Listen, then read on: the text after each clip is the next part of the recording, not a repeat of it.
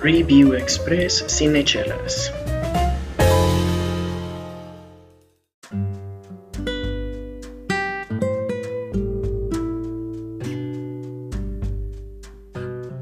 Bienvenidos a un nuevo Review Express de Cinechelas, su podcast de cine y de chelas.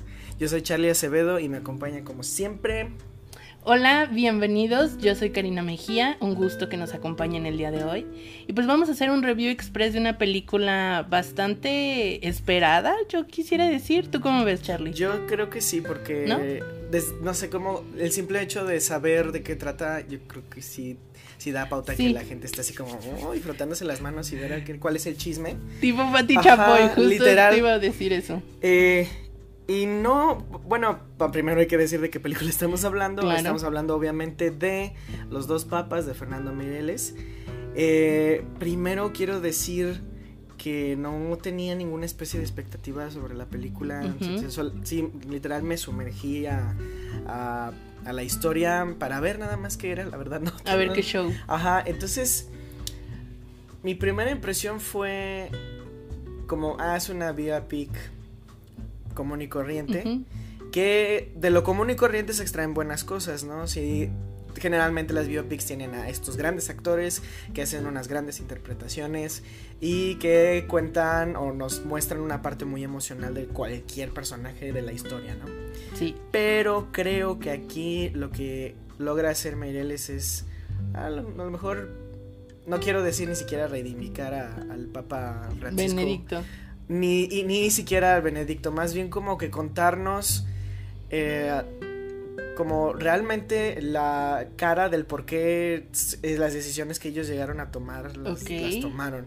Y de repente siento que sí sacó como esa narrativa tan latinoamericana de Mireles, yo supongo, que eh, cuando se puso a contar la historia y el, del pasado de, de, de Francisco, está muy, muy padre. Creo que eso fue lo que más me gustó, que resultó ser como más que más allá de una disputa entre dos viejitos eh, católicos.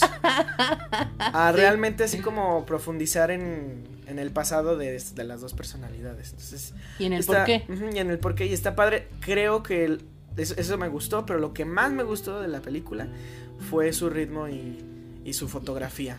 Hay un plano increíble así sin spoilers porque solo es parte de donde de repente citan a Francisco en este, ay, no me acuerdo si es la, en el Vaticano, no recuerdo en qué lugar, pero él lo, dejan así esperando en un cuarto oscuro y de repente él se va metiendo hacia una capilla y la toma se va ampliando, se centra, hace una, un encuadre como muy simétrico y de repente se ilumina todo y en conforme se va alejando la cámara y, este el Papa Francisco va entrando a, esa capilla, esa toma me encantó, creo y tiene varios de esos momentos, ¿no? Así. Y ese, sí, sí me gustó, yo creo que sí ¿La vuelves a ver? Yo sí, sí, yo creo que sí, la voy a tener que volver a ver. de alguna manera. Sí, porque, bueno, yo, antes que nada, sí, a mí también me gustó. Este, creo que lo que más le reconozco a esta película es el hecho de que baja a dos seres casi celestiales que están en, ¿cómo se llaman? En, contacto directo con Dios. Baja esos dos seres celestiales a dos seres humanos más que sienten, que lloran, que gritan, que se frustran, que se cansan, que también quieren tirar la toalla, que tal cual, ¿no? Dos seres humanos comunes y corrientes. Y creo que esa parte a mí me gustó muchísimo porque te hace ver el lado humano de estas personas que a veces vemos así como en el balcón más alto de la torre más alta del castillo más lejano y que los vemos así como muy como como más como personas como figuras o como íconos, ¿no? Como realeza, casi casi, ¿no? Porque sí.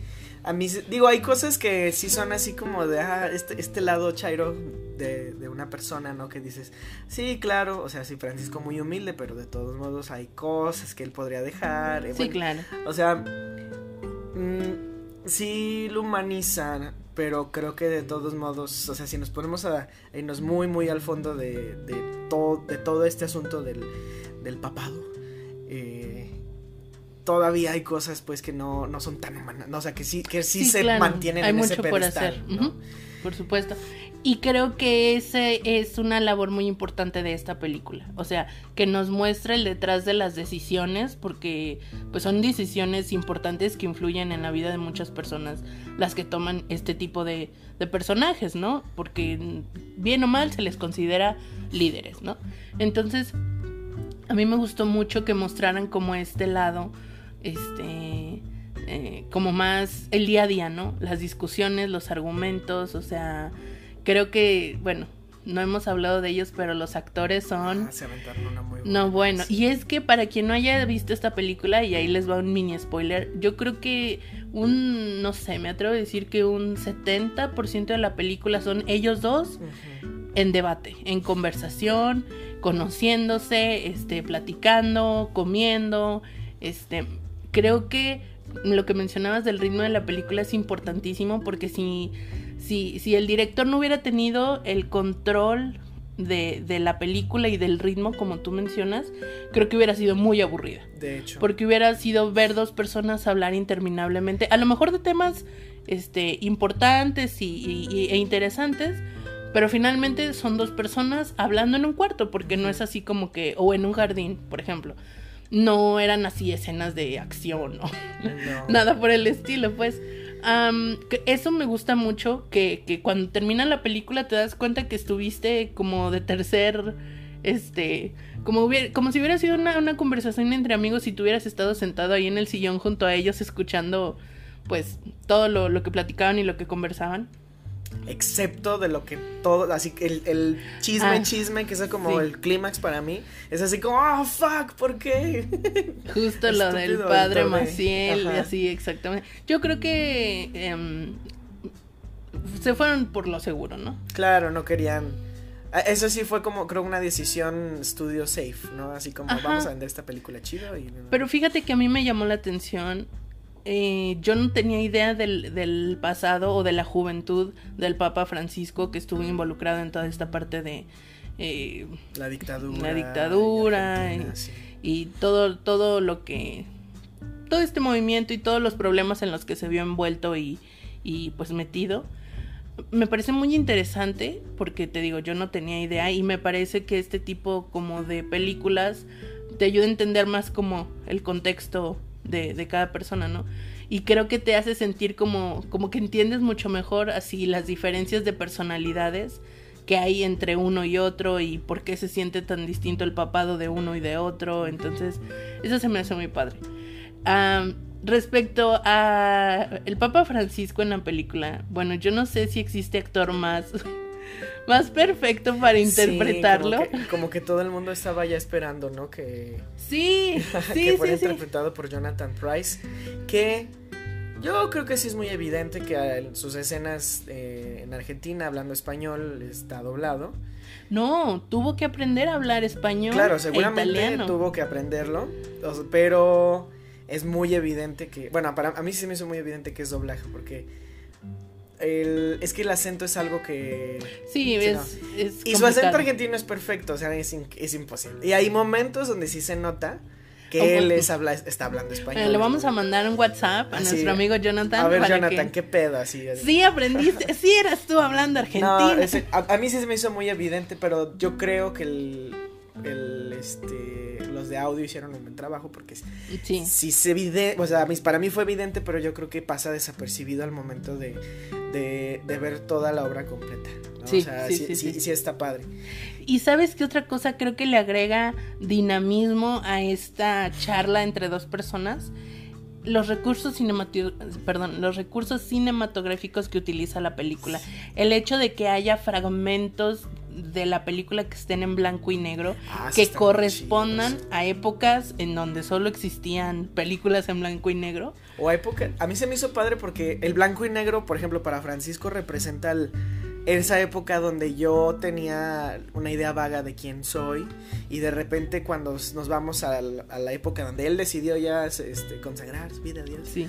está todo a color, eso está muy padre. Y hay una escena también, aparte de este plano que les digo, porque ese es solo un plano, pero esta secuencia donde es su primer plática en el jardín y el cómo termina y que empieza así como una tensión muy cabrona entre ellos y de repente los, los planos este, se hacen unos, unos close-ups acá de repente medio borrosos y como de lejos pero muy cerca y de repente se ven unas, un chingo de cigarras y así como que aumenta la tensión pero nada más con sonidos ambientales.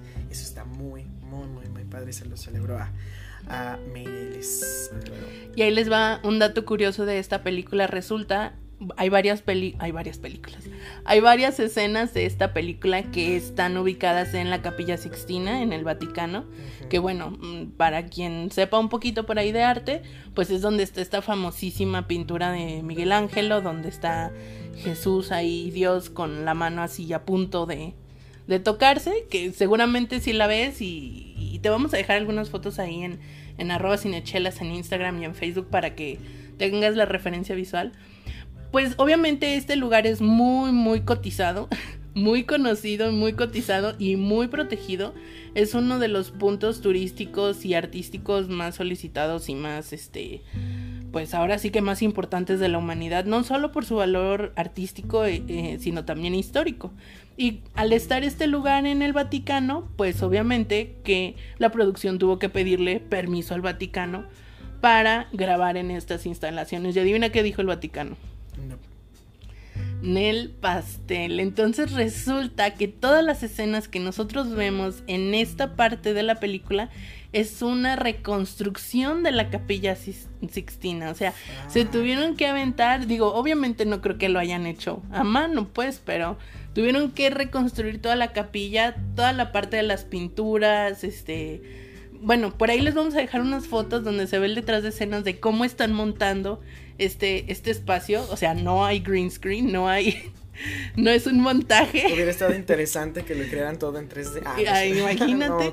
Eso, para mí, yo digo, wow. O sea, e, ese tipo de esfuerzos merecen, merecen la pena ser reconocidos porque, pues, yo creo que alguien que haya estado en el lugar y que vea que no es el que de verdad, yo creo que sí lo reconocería. Yo creo que sí. así como a así como muy cercano de...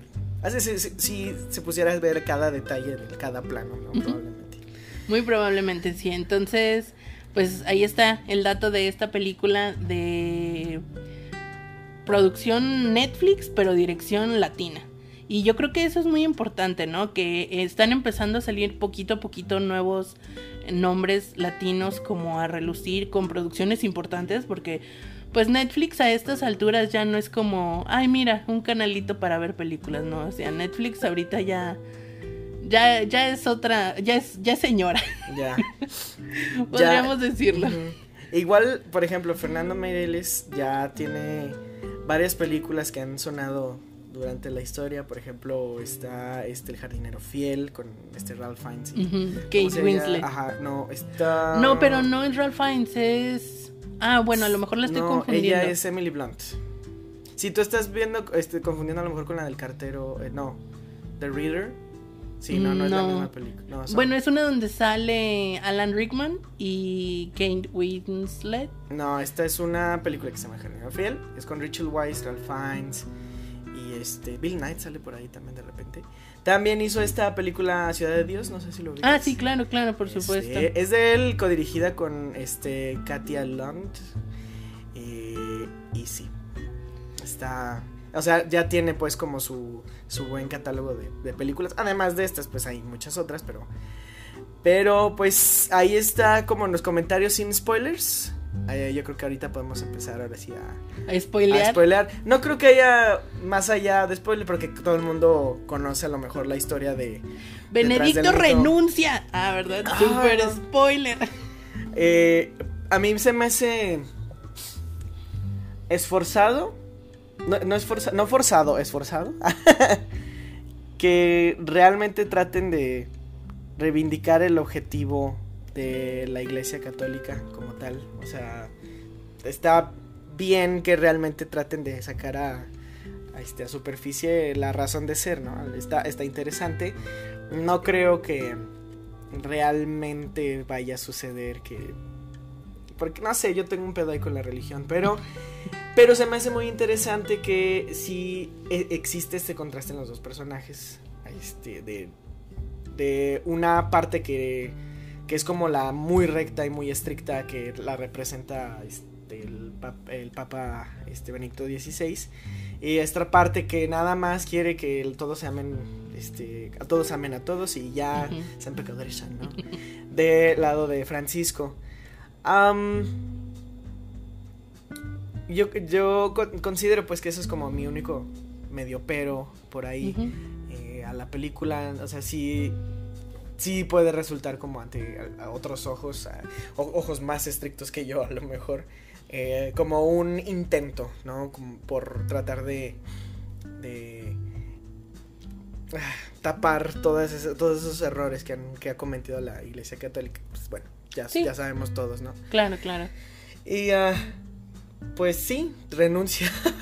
y estos guiños de que de repente así como, de, repente los ves, los escuchas hablar en latín, y en italiano y de que eh, Benedicto XVI dice todas las malas noticias en latín. ese tipo de guiños, no sé si sean verídicos. Yo creo que, yo no sé, es que cada cosa que veo de repente son así como, ah, sí será cierto, o sea, sí. Según yo sí. O sea, si habrá grabado un disco con la Filarmónica, no sé qué, o sea, em, o, o sea, y ese, ese tipo de guiños uh, se me hacen muy padres para la narrativa, pero sí me quedo, ah, no puedo evitar quedarme con el, ah, de verdad sería así, como así. ¿Le gustará tanto la, la Fanta al, al Benedicto? Yo creo que sí, eso es lo que te digo que me gusta a mí bastante de la película, que los muestra como seres humanos, ¿no? O sea, con sus debilidades, sus defectos y sus afectos, o sea, con, con todo lo que implica vivir en este planeta Tierra. hablando ya de spoilers, hay, ah, yo no sé, creo que me gustó precisamente por esto que, que, menciono y que repito, no solo por el hecho de que muestran las personalidades de los papas, que difícilmente podemos llegar a ver como en la vida cotidiana. Sí, no, no, se nota nada. Sino también como que es una película nada, quiero decir, como misteriosa, como mágica, porque no sé ustedes, pero yo estoy acostumbrada a que cuando veo películas que implican a la Iglesia Católica en el cine comercial son exorcismos.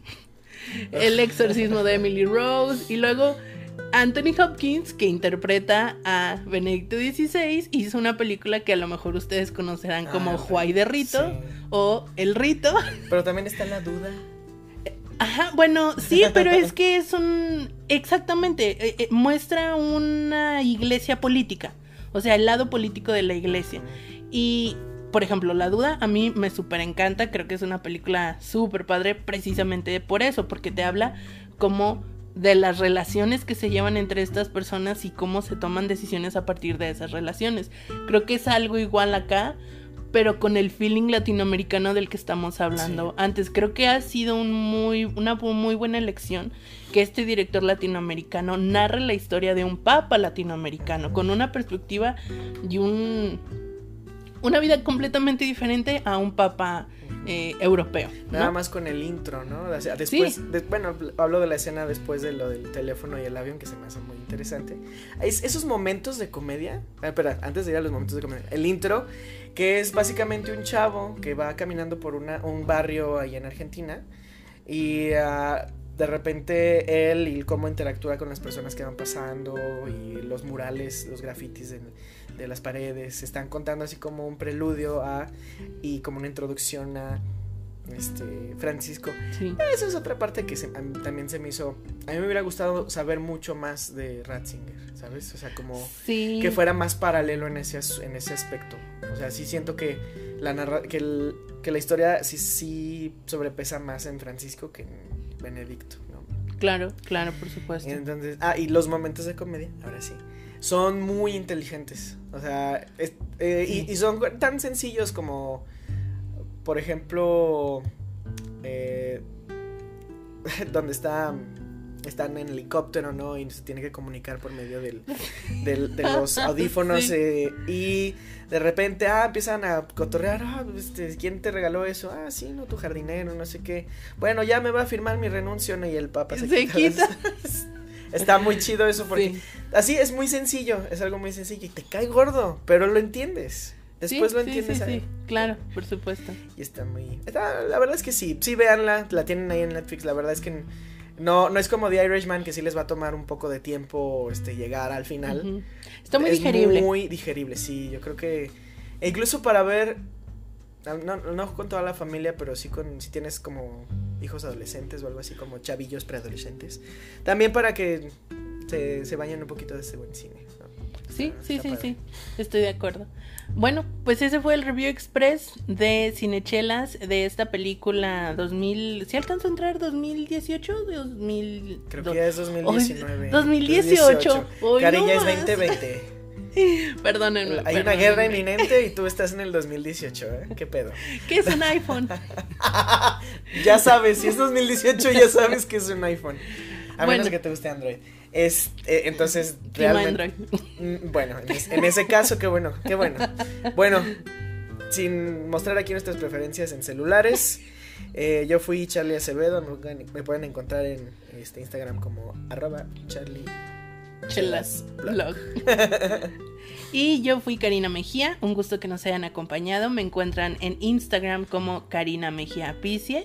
Y no sin antes nos vamos recordarles que ya estamos en Facebook. Nos pueden encontrar como Cinechelas. Y obviamente en nuestra red social base antigua, Instagram, arroba Cinechelas. Ahí les vamos a dejar toda la información este, para que puedan escucharnos. Y pues quédense con nosotros para los siguientes episodios, porque de que hay chela, aunque a veces no hay aquí en Review Express, y que hay tema, lo, hay. Hasta pronto.